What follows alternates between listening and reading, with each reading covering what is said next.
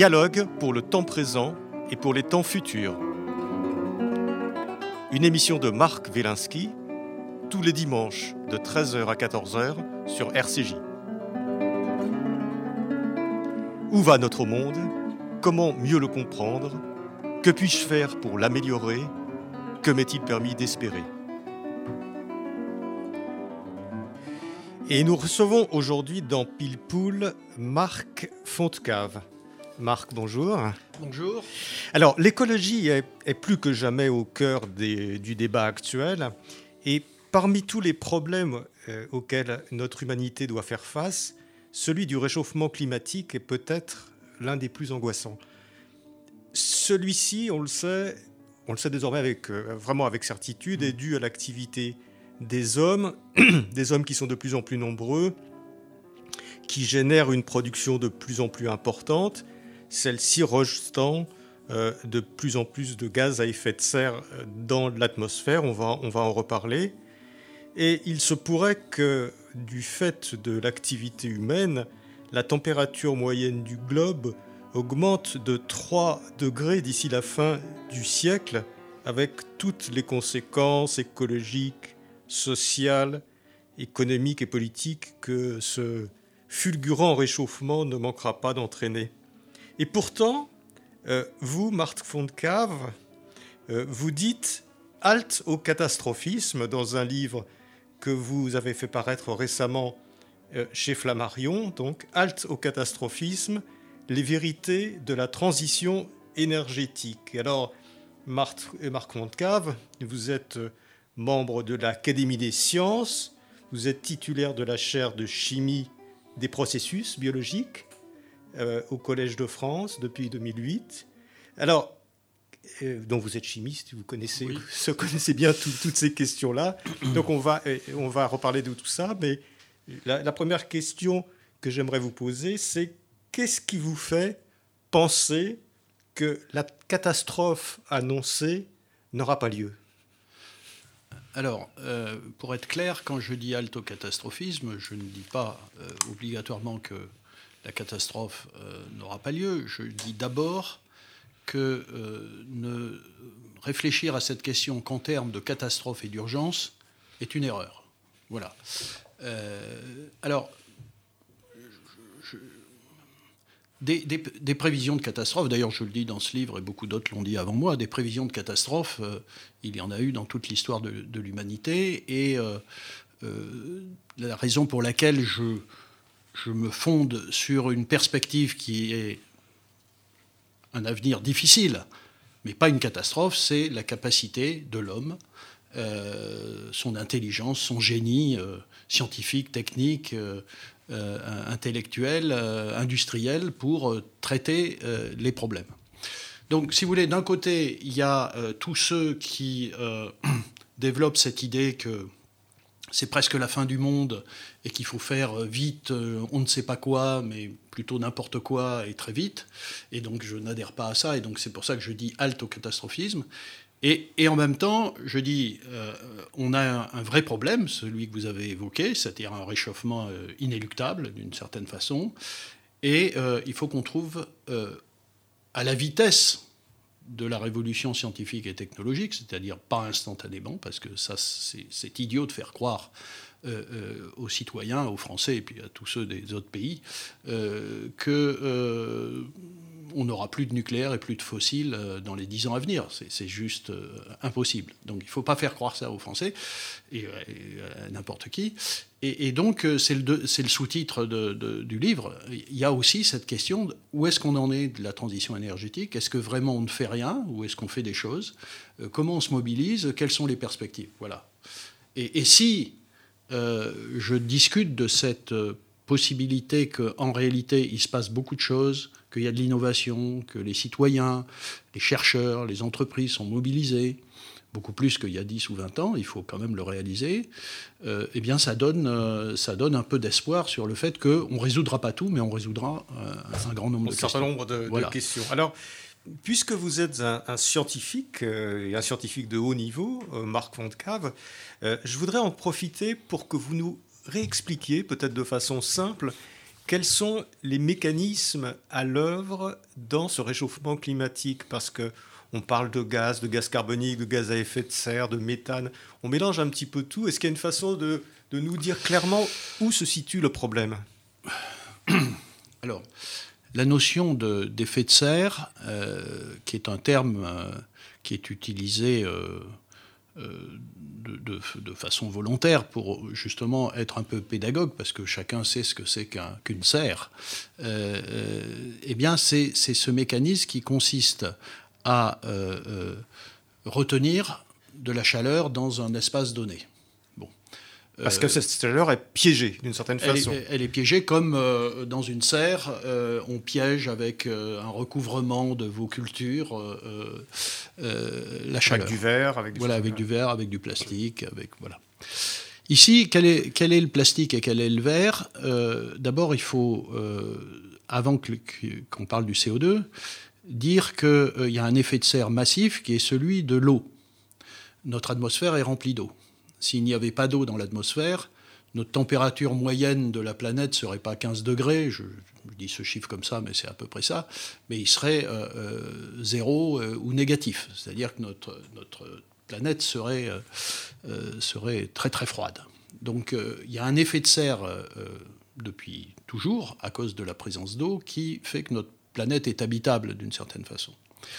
Il s'avère que depuis la révolution industrielle, nous, avons... Alors pourquoi l'eau euh, Pourquoi l'eau a cet effet-là euh, C'est à cause de la structure chimique de la molécule qui fait que il y a euh, des vibrations moléculaires de la molécule d'eau qui font que ça absorbe de l'énergie et, que donc ça, retient la chaleur qui ne peut pas se sortir de l'atmosphère et dégager.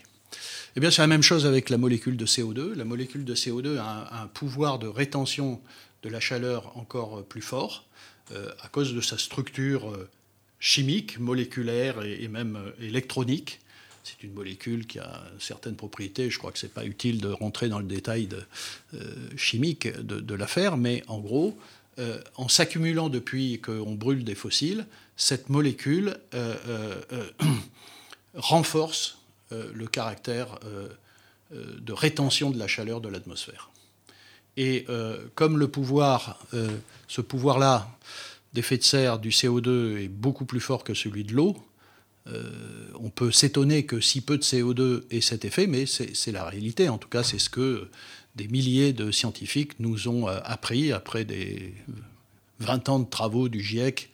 et là, je crois qu'il n'y a pas d'ambiguïté. D'ailleurs, je, le dis, on a parlé à un moment donné de, climato-sceptique et de climato-scepticisme. Je, pense que c'est plus le sujet aujourd'hui. Oui, voilà. toute la communauté scientifique est d'accord pour dire que c'est. voilà, donc c'est plus le sujet. Donc, euh, Pour dire des choses euh, simplement, c'est ce CO2 euh, qui, ça. Qui, qui est lui originaire de l'activité. voilà, alors il faut, il faut quand même rajouter l'idée pour que les auditeurs comprennent bien, c'est que ce CO2, il sort pas de n'importe où comme ça il, vient d'une réaction chimique qui est, en gros, hydrocarbures plus oxygène. C'est la réaction de combustion de tous nos fossiles euh, qui donne de l'énergie plus du CO2 et de l'eau. Euh, c'est parce que nous brûlons euh, à travers cette réaction avec l'oxygène. C'est parce que nous brûlons tous les fossiles, gaz, charbon, pétrole, massivement, que nous produisons des quantités de CO2 massivement et que comme cette molécule est très stable, elle reste dans l'atmosphère. D'accord. Alors, ce qui est, ce qui est étonnant euh, et, peut-être euh, un peu encourageant, c'est que ce CO2 dans l'atmosphère, vous le dites dans votre livre, Marc Fontcave, est aussi à l'origine de la vie. Ah, bien sûr. C'est-à-dire que la vie, un peu, le, le processus inverse de cette émission un peu désordonnée euh, du CO2, euh, la vie forme le processus inverse, c'est-à-dire que la vie capte le CO2 dans l'atmosphère pour fabriquer l'énergie vitale. Hmm. Euh, la vie fait les deux. fixe le CO2 et, brûle aussi des carburants. Donc je, vais vous l'expliquer. Eh ben, je, suis, très heureux que vous ayez soulevé ce point parce que évidemment, je, enfin, je, je, tiens constamment à rappeler ce point parce que les gens disent n'importe quoi.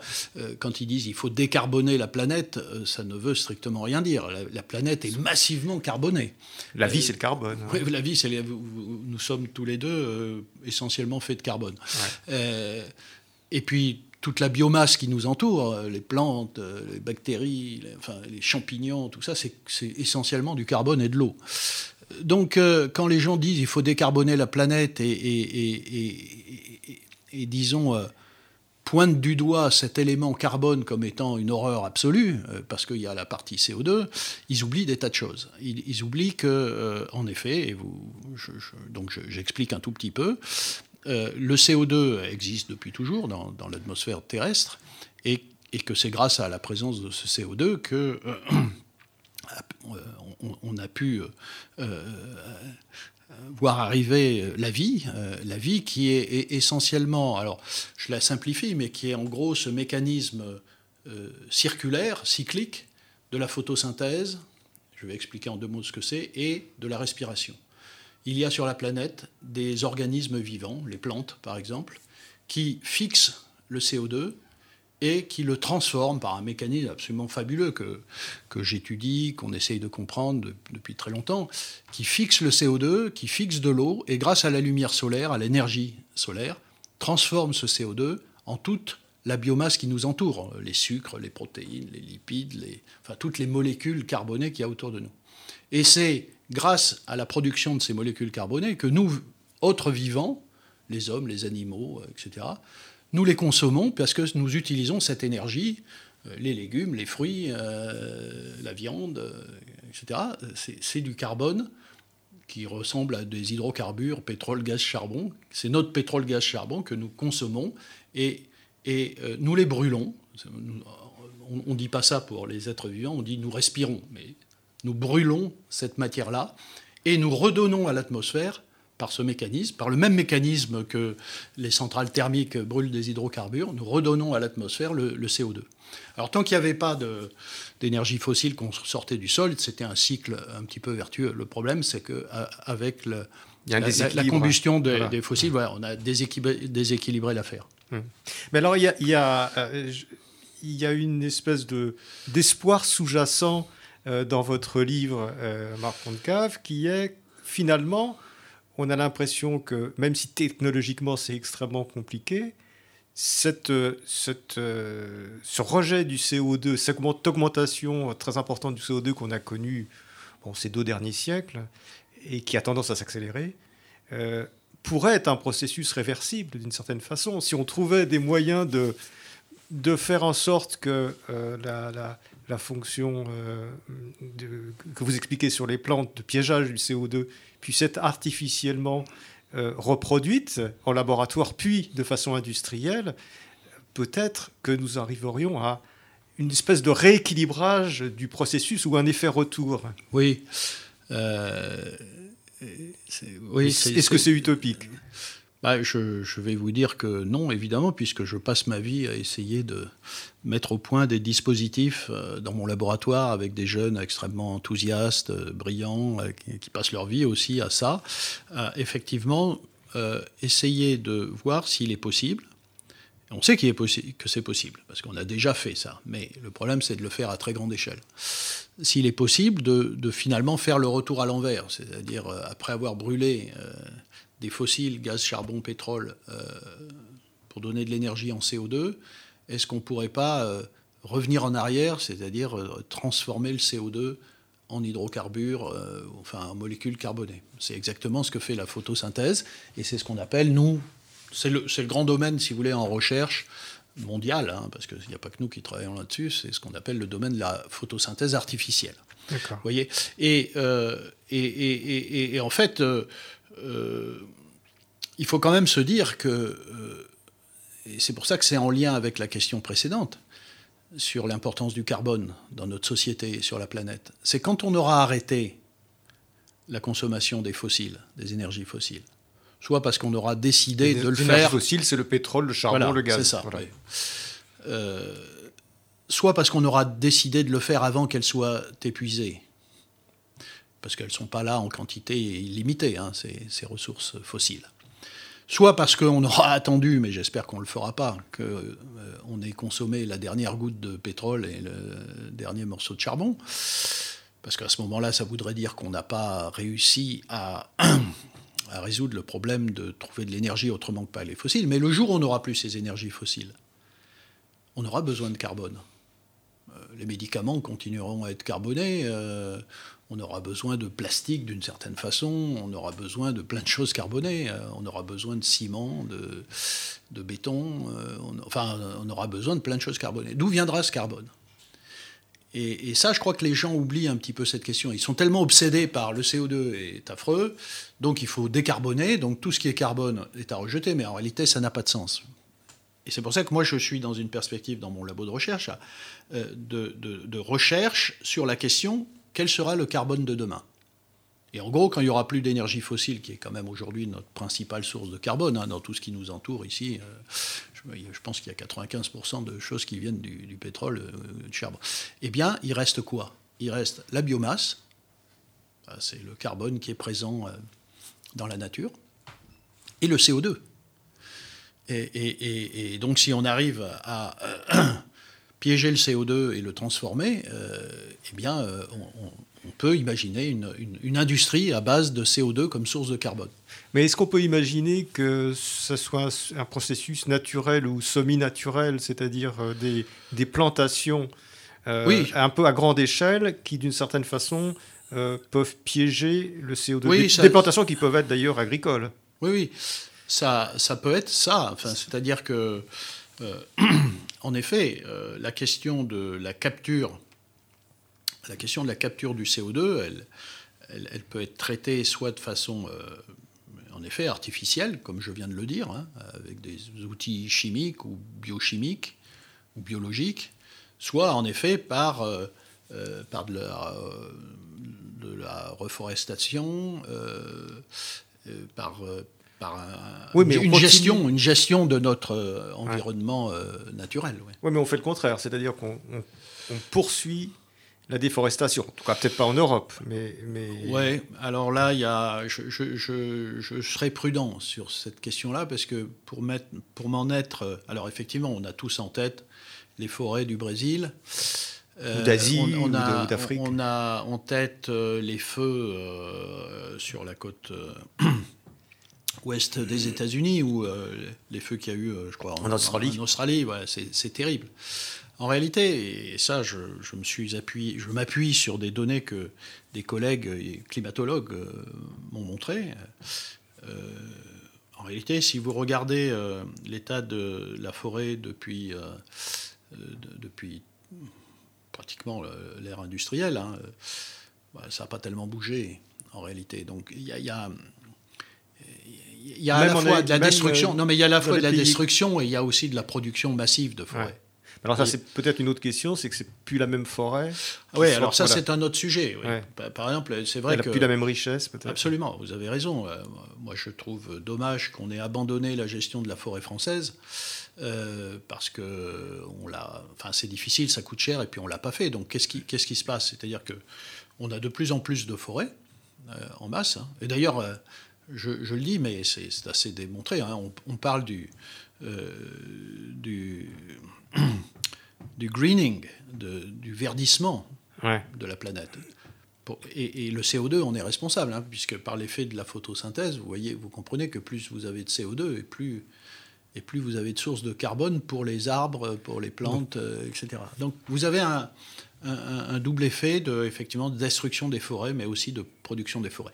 Mais là, pour la forêt française, par exemple, c'est assez clair que on, voit une augmentation de la forêt, mais en effet, euh, c'est pas géré, donc on a plein d'espèces qui sont pas euh, qui sont pas intéressantes, de sorte que d'ailleurs euh, aujourd'hui il y a quand même des industriels qui vont, alors qu'on a plein de bois en France, qui vont chercher du bois ailleurs pour faire des, par exemple des constructions en bois. Alors on va on va on va prendre peut-être un certain nombre un à un un peu les les puisque vous, vous parlez du, de sortir euh, des énergies fossiles, euh, ce qui n'est ce qui est pas si simple. Et si on reprend un petit peu euh, les, les, les différentes énergies qui sont à la mode actuellement. Hmm. Euh, je crois que c'est intéressant. On va, on va, je vais vous poser quelques questions, peut-être un peu provocatrices, dans, de, de ces différentes euh, énergies pour savoir si euh, c'est vraiment une perspective qui, vous, d'un point de vue scientifique, vous paraît, vous paraît intéressante. Parce qu'il y a il y a quand même beaucoup de politique là-dedans, il y a beaucoup d'idéologie, il y a beaucoup mmh, de, il y a des intérêts, il y a, il y a des mélanges, il y a, il y a, toutes sortes de choses. Par exemple, je, pense à la voiture électrique. Euh, on nous parle de la voiture électrique. Euh, moi, mon sentiment, c'est est-ce qu'on n'est pas en train de déplacer le problème? Parce que la voiture électrique, certes, elle n'émet plus de CO2 là où elle, euh, là où elle bouge. Mais par contre, elle pose toujours le problème, l'énergie électrique, ce n'est pas, une, pas une source d'énergie, c'est une forme d'énergie. Hmm. Donc, elle pose le problème quand même de savoir comment on fabrique cette électricité. Et hmm. on est revenu au thermique, au nucléaire et tout ça. Hmm. Oui, alors là, vous avez tout à fait raison. Donc là, on parle, du, par exemple, du, secteur du transport. On a raison de se poser la question Qu'est-ce qu'on peut faire dans le domaine du transport? Parce que par exemple en France, mais c'est vrai dans le monde, c'est l'un des gros secteurs émetteurs de CO2. Donc c'est un sujet sur lequel il faut, il faut travailler. Euh, alors d'abord, euh, il faut rappeler que ça fait longtemps que, avec des succès, même si on arrive un peu à un plateau, euh, les entreprises automobiles ont fait des efforts important pour diminuer la consommation euh, d'énergie. Euh, vous, vous donnez des chiffres très impressionnants d'ailleurs oui, sur l'évolution qui est faite depuis 20 même les avions, hein, ces fameux avions, qui sont la cible de toutes les attaques. Euh, ces avions, les, les, avionneurs ont fait des efforts colossaux en termes de, consommation de kérosène. Bon. Mais néanmoins, l'idée c'est de, remplacer là. Alors vous avez raison, que ce soit la voiture électrique ou la voiture à hydrogène, tout le monde s'emballe et, tout le monde oublie que euh, ce n'est que de l'énergie qui vient d'ailleurs, c'est pas de l'énergie. Hein. Donc il faut, il faut charger ces, voitures. Et comment on les charge? Donc à nouveau, on retombe. Quelle énergie aurons-nous quand nous n'aurons plus de fossiles et de nucléaire On reviendra peut-être sur le sujet du nucléaire, puisque aujourd'hui, euh, la plupart des scénarios essayent d'enlever du nucléaire. Bon, l'avez vu dans mon livre, je, ne suis pas du tout sur cette ligne, on, y reviendra. Mais, mais, et donc, euh, si, vous voulez, euh, euh, la voiture électrique, eh bien, il faut la charger et eh bien, on va la charger avec des énergies éoliennes, solaires. Ça, on peut le faire. à travers la transformation de, ces énergies en électricité qui permettent de, charger la voiture. Donc, donc de ce point de vue-là, avec. Euh, C'est-à-dire que ce sera une voiture auto-rechargeable euh, qui, qui... non, non, il y aura, le, système, c'est qu'il y aura. Alors, évidemment, comme il, va y avoir de la montée de ces renouvelables, il va y avoir des, grands euh, champs d'éoliennes et des grands champs de, de, panneaux photovoltaïques qui vont alimenter le, le, réseau électrique. Et alors quand il y a, quand il y a du vent et du soleil, hein, bien sûr, euh, il, y aura la question du stockage. Qu'est-ce qu'on fait quand il n'y a pas de vent et de soleil? Mais néanmoins, quand il y en a, euh, euh, ça pourra aller dans le réseau électrique qui permettra de recharger sa, voiture. Donc tout ça est à peu près bon. Et il y a eu des, un, il y a eu des progrès énormes. J'en discutais encore hier avec mon collègue Jean-Marie Tarascon, qui, qui, est vraiment une, sommité dans, dans, le domaine, qui est prof au Collège de France. Euh, il y a eu des progrès fantastiques dans les batteries lithium-ion, et il va y en avoir encore. Euh, on vient de s'apercevoir que la durée de vie des batteries est beaucoup plus grande que ce qu'on avait anticipé. Donc on peut imaginer des batteries qui durent plusieurs centaines de milliers de kilomètres. Ça veut dire qu'on peut les garder pendant 20, 30, 40 ans et sans qu'elles perdent beaucoup d'énergie. Et ça, c'est une très très bonne nouvelle. Donc, euh, si vous voulez, c'est un très bon rendement. C'est-à-dire, ce que vous chargez euh, et que vous le redonnez, vous perdez pratiquement rien. Je dirais un mot là-dessus parce que sur l'hydrogène. Donc, je finis avec les, voitures électriques. Donc, euh, si vous voulez, dans, ce cas-là, c'est un.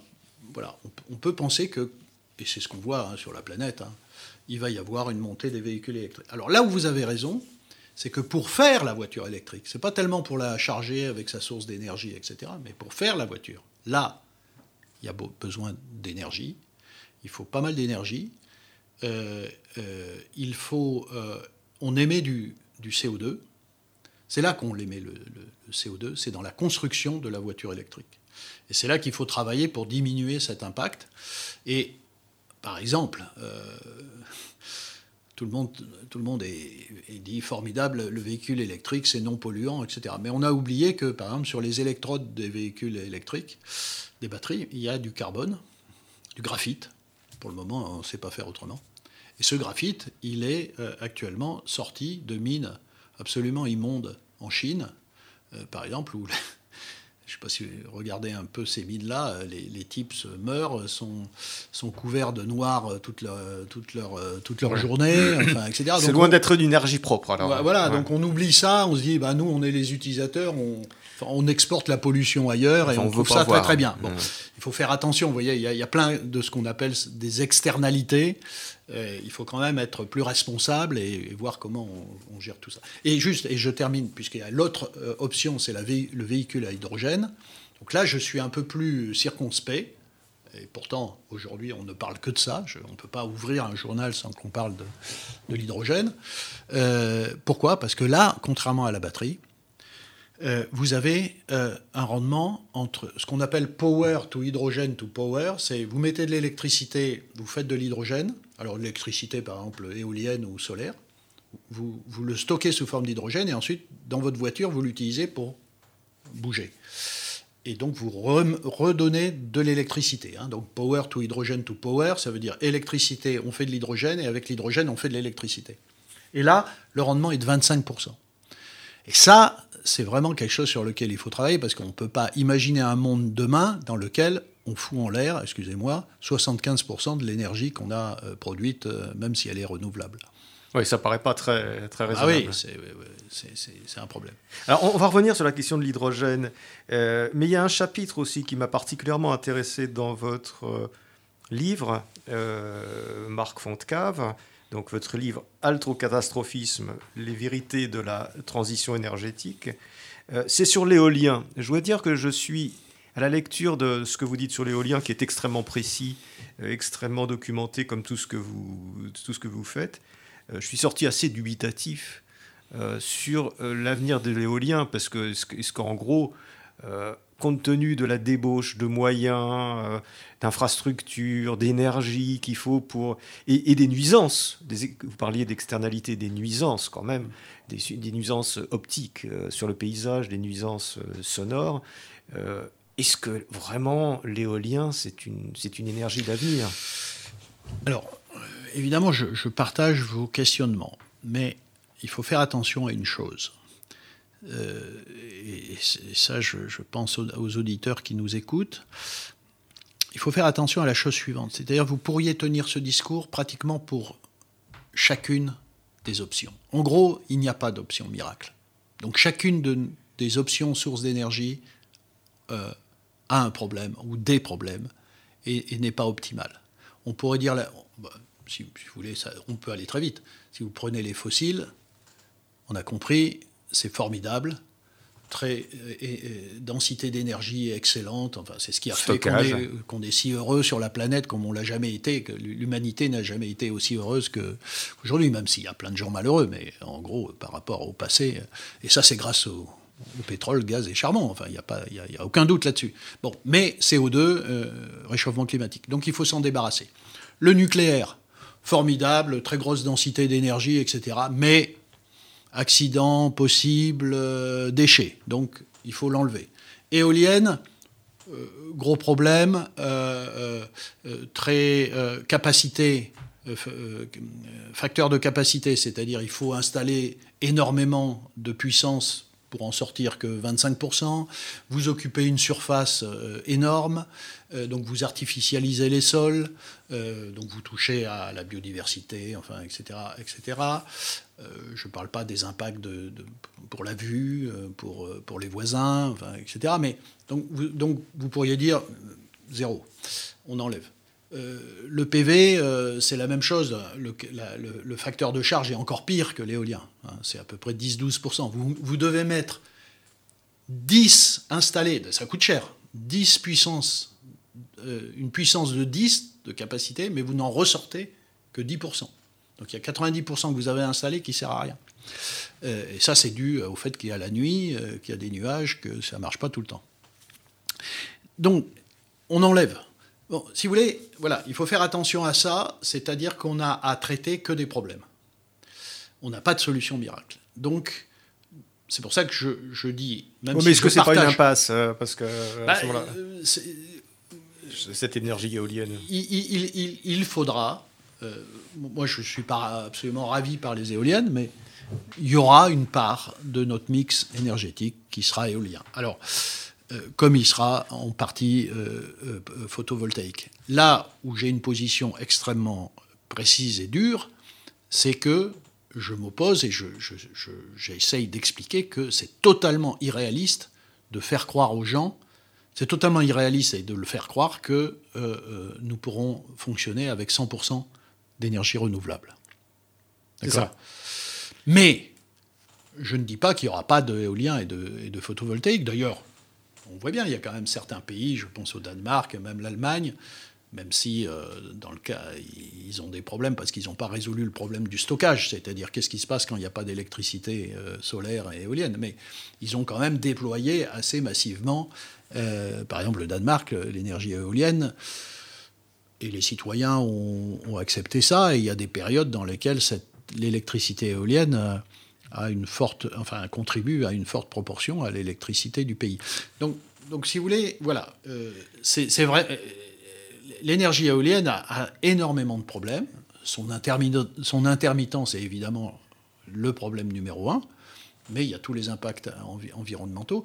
Et, vous avez raison, je, suis assez surpris que même les plus extrêmes des écolos euh, euh, trouvent formidables les éoliennes et le PV, alors qu'il y a des tas de problèmes euh, au même titre que les autres sources d'énergie, si vous voulez. Mais il va falloir traiter tout ça, euh, et c'est de la science et c'est de la technologie, mais, mais voilà, il y, aura de l'éolien. Alors, il y, a, y, a, un autre grand chapitre, même plusieurs dans votre livre, qui concerne l'énergie nucléaire. Et là, euh, j'avoue que en, lisant tout cela, j'ai eu l'effet un petit peu inverse qu'avec l'éolien. Autant avec l'éolien, en vous lisant, je me suis dit, bon, on ira peut-être pas très loin avec ça, mais enfin, vous venez de répondre à la question. Sur l'énergie nucléaire, je me suis dit, mais pourquoi finalement euh, les, écolos depuis, euh, depuis 15 ans, 20 ans, 30 ans euh, sont si, tellement vent debout contre l'énergie nucléaire, qui représente comme une partie majoritaire de, notre, de l'énergie qu'on consomme en France, par exemple, et qui présente quand même des qualités très très importantes en termes de, voilà, d'externalité euh, carbonée, mm-hmm. d'environnement, etc. Donc comment, comment vous interprétez le fait que l'éolien, qui résout quand même pas mal de problèmes, euh, ait une si mauvaise, euh, si mauvaise presse? L'éolien, le, le, nucléaire est si mauvaise presse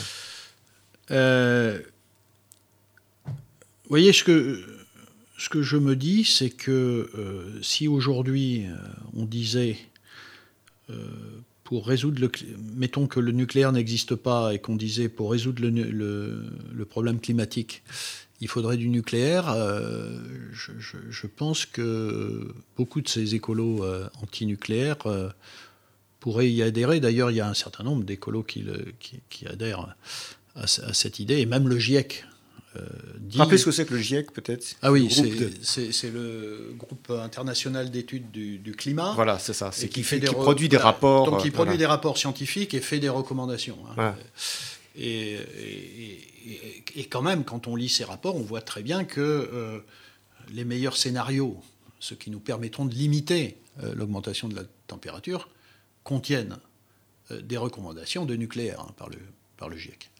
Mais vous me posez pourquoi En fait, c'est une vieille histoire, c'est-à-dire que euh, le, mouvement, euh, le mouvement écologiste, euh, à l'origine, en France, en Europe, les Verts allemands, etc., s'est fondé à une époque où le climat n'était pas la question, c'est fondé sur, sur une position très antinucléaire. Quand, quand, le nucléaire est arrivé en France dans les années 70, la question, la question n'était pas le climat à ce moment-là. Euh, on n'était pas. personne n'était au courant du fait qu'on on, augmentait la, température de la planète. Euh, vous savez qu'on a fait ce, parc nucléaire pour, deux raisons. La première, c'était le, le, choc pétrolier. Et par ailleurs, donc il, fallait répondre à compenser ça. Et puis par ailleurs, il y avait quand même une grande idée qui était de la question de la souveraineté nationale. Et moi, je trouve que ça, c'est très très important. Un pays comme la France se doit de maîtriser ses, sources d'énergie. Et le nucléaire, c'est ce qu'on a fait. Alors, il y a eu ce mouvement antinucléaire qui a conduit d'ailleurs à des décisions, euh, je le dis, hein, suppression de Phoenix, Super Phoenix, arrêter des recherches sur, sur quelle base euh, Qu'est-ce qu'on reproche au bah, nucléaire. Alors, est-ce que... il, y y il y a, eu, euh, c'était même, bon, bien sûr, c'était avant Tchernobyl. Il y, a eu quelques, il y a eu quelques accidents, mais euh, Three Mile Donc c'est la, la, sécurité. Euh, voilà, c'était, c'était la sécurité et le problème des déchets. On peut comprendre qu'au tout début, les gens se posent ces questions-là parce que on n'avait pas la technologie pour traiter aussi bien les, les choses. Bon. 50 ans après d'expérience en France, hein, 70 à 2020, tout démontre qu'on a su gérer cette énergie. Je le dis, mais c'est partout. Il euh, n'y a pas eu, il y, a, eu aucun mort en France euh, dû à l'énergie nucléaire, alors que euh, les fossiles, le charbon, même, même, même les, renouvelables, enfin, sont plus, sont plus mortels. Donc il n'y a pas eu de mort. on a eu une formidable euh, industrie nucléaire. On a eu des chercheurs et des ingénieurs de très haut niveau dans le nucléaire qui ont fait que on a euh, su gérer euh, les déchets nucléaires, qu'il n'y a pas eu d'accident sérieux, etc. Bon, après il y a eu l'étape Tchernobyl et puis récemment Fukushima.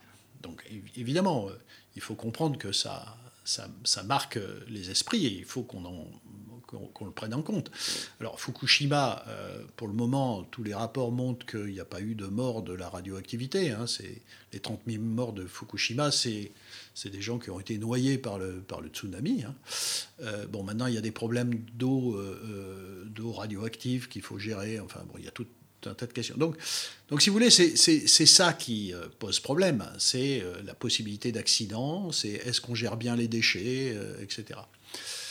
Mais comme je vous l'ai dit, euh, si on essaye d'être, euh, de ne pas être idéologue et d'être réaliste et, d'essayer de, de, traiter les problèmes, si nous considérons aujourd'hui que la question climatique est la question numéro un, même si, et, c'est ce que je pense, le nucléaire ne sera pas là jusqu'à la fin de l'humanité, on trouvera des solutions qui peut-être un jour nous permettront de nous débarrasser du nucléaire, mais aujourd'hui, pour moi, c'est incontournable. Et tous les scénarios, et je travaille en ce moment sur ces choses-là, tous les scénarios qui enlèvent le nucléaire et les fossiles sont juste irréalistes. C'est impossible. Euh, et donc il faudra, euh, et, donc moi personnellement, je, me bats en effet, et il y a un chapitre qui est, dédié à ce, à ce, sujet, pour que euh, la politique française énergétique, malheureusement il n'y en a aucune, je ne sais pas si vous avez déjà entendu parler un ministre ou un président de la République du sujet de l'énergie. Euh, je crois jamais. Euh, et pourtant, c'est la question clé. Hein, nous vivons parce que nous avons de l'énergie. Hein. Donc, euh, je, souhaite véritablement que dans la prochaine campagne présidentielle, il y ait des propositions sur, sur le nucléaire. Alors, je ne sais pas si vous serez entendu, mais si, on, si, on, si on prolonge un petit peu cette discussion sur le nucléaire, il y a, à la lecture de votre livre, euh, mon sentiment, euh, c'est qu'effectivement, il y a des questions de sécurité qui, peu ou prou, euh, sont quand même très maîtrisées, puisque ne ah bah, faut pas dire que le, risque nucléaire soit, surtout en ce moment avec les virus, etc., enfin, soit vraiment le risque le plus important sur l'humanité. Il n'y a pas un secteur euh, économique, industriel, technique qui soit plus sous contrôle, qui soit plus sous contrôle ah que bien sûr, ça c'est vrai. Par contre, euh, par contre, le problème des déchets nucléaires n'est pas résolu. Bah, si, il l'est. Vous avez vu euh, des déchets circuler autour de vous Vous avez été embêté personnellement Non, mais on ne les voit pas, mais ils sont enterrés. Bah, ils sont. qu'est-ce qu'on en, qu'est-ce qu'on en on fait les gère. On les gère, c'est-à-dire qu'on les met pas. Alors, qu'est-ce qu'on en fait? Pour le moment, ils sont stockés.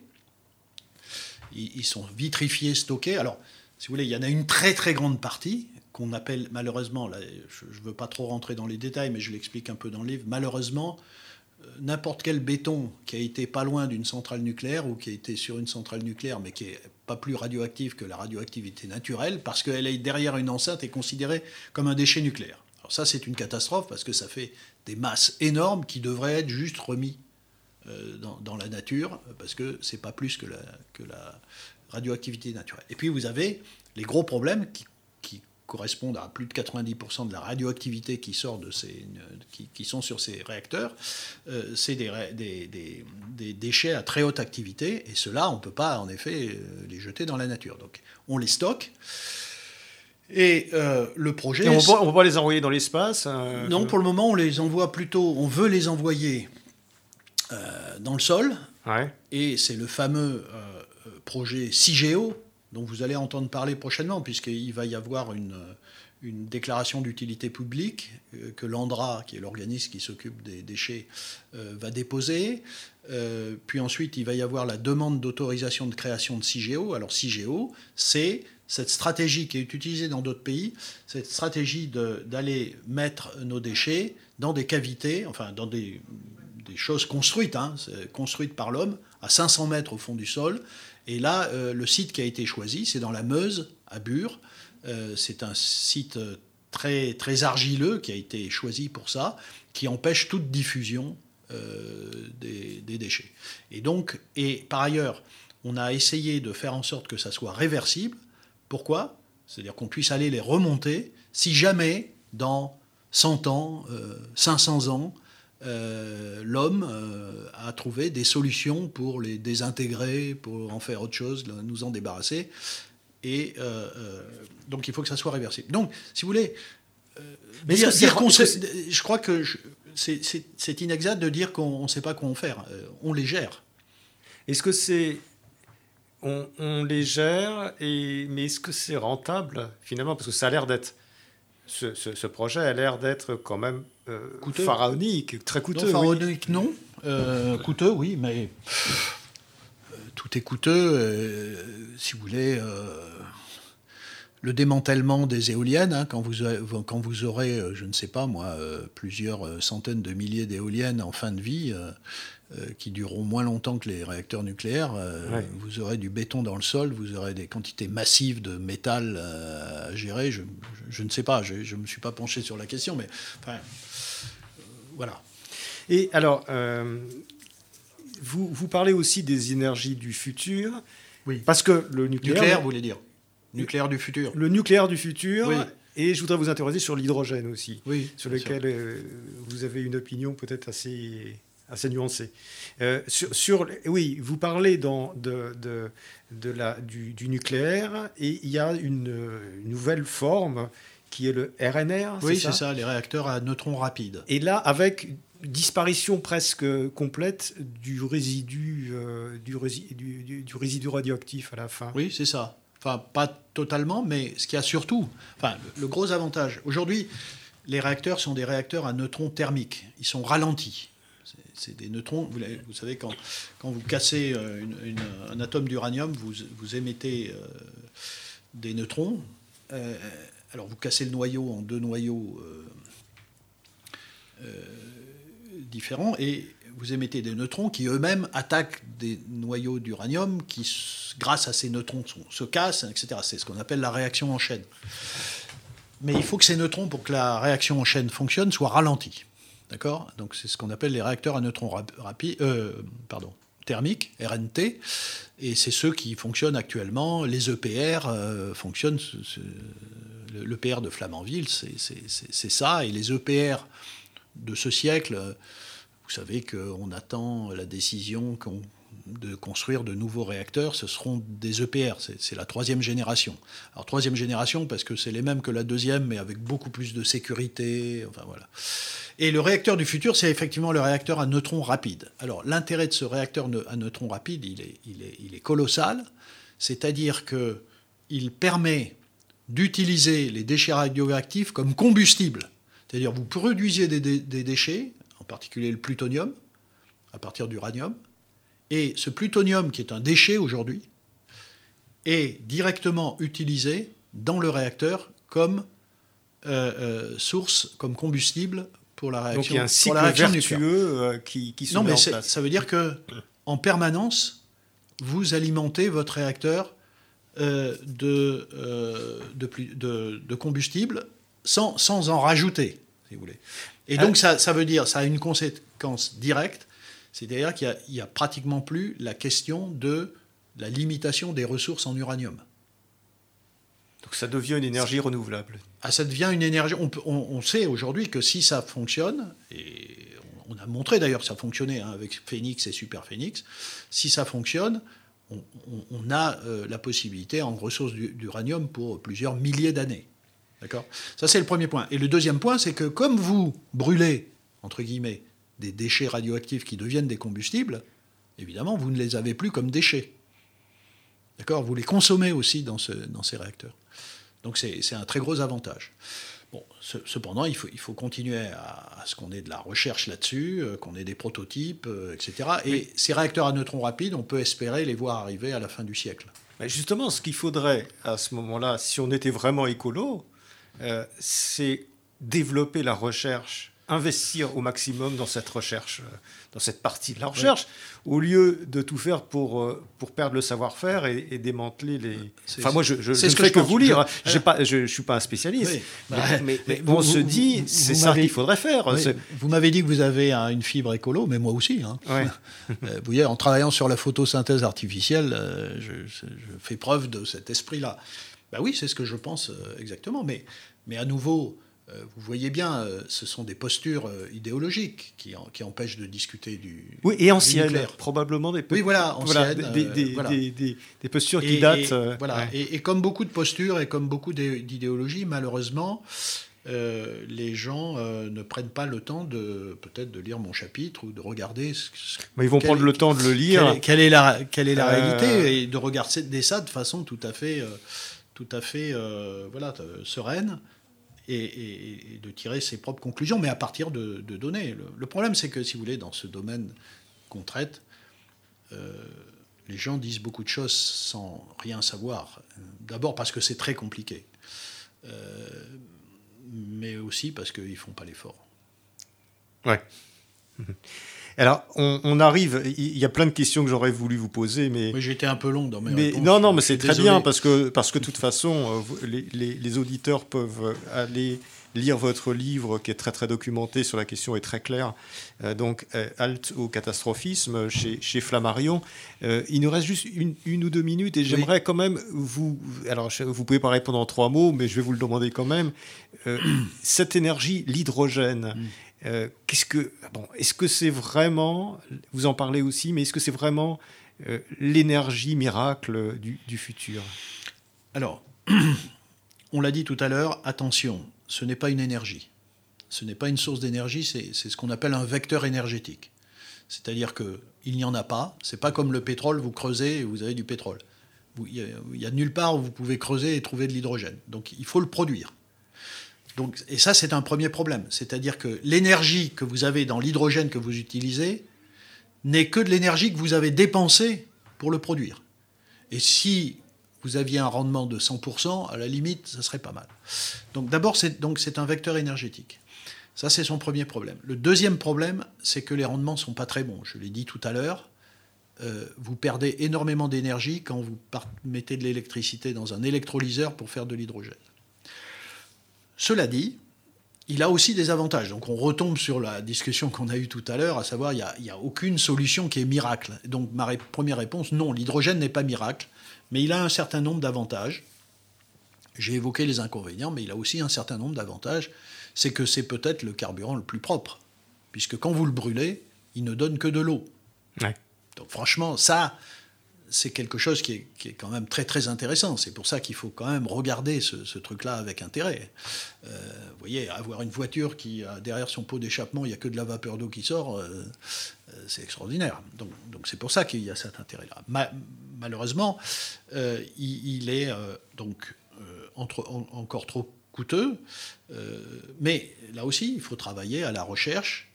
Ce qui me, ce qui me peut-être me trouble un peu, c'est, mais, en fait, c'est un peu en dents de scie, hein, parce qu'en ce moment, il y a un, un engouement absolument euh, terrible euh, sur, l'hydrogène. Mais il y a eu des époques où on a, eu ça aussi, puis ça retombe, enfin, etc. Euh, là aussi, je crois, c'est toujours le même discours. Je crois qu'il ne faut pas faire croire aux gens qu'il y a quelque chose de miracle. Il n'y a rien de miracle. aucune solution n'est parfaite. Par contre, c'est par la recherche fondamentale, technologique, industrielle, et là, j'insiste sur ce point industriel, hein, parce qu'il y a une sorte de, sorte d'obsession, notamment des idéologues, comme quoi les industries seraient absolument affreuses, ne seraient que les sources de pollution, seraient incapables de faire ce qu'il faut, etc. Demain, la transition énergétique, hein, je l'ai écrit, hein, elle sera faite par les industriels. Euh, je veux dire, je, répète, moi, la recherche que je fais euh, d'essayer d'utiliser le CO2, de le piéger, de l'utiliser, je, peux faire ce que je veux, des choses formidables, mais si j'ai pas une entreprise qui le met sur le marché et qui le développe, euh, ça, ne servira à rien. Donc, donc c'est vraiment un continuum, si vous voulez. Donc, je, et, on le voit aujourd'hui, les entreprises sont très mobilisées. Donc tout ce discours anti-entreprise est complètement euh, débile. Euh, il, faut soutenir les entreprises dans leur volonté d'aller loin dans la transition énergétique. Marc Fontcave, merci beaucoup d'être venu et de nous avoir expliqué avec autant de clarté euh, toutes euh, ces vérités et ces erreurs euh, et ces mensonges parfois sur la, sur la transition énergétique. Donc je renvoie à votre livre paru chez Flammarion, Marc Fontcave, Halte au catastrophisme. Merci beaucoup d'être venu à Pilpoul.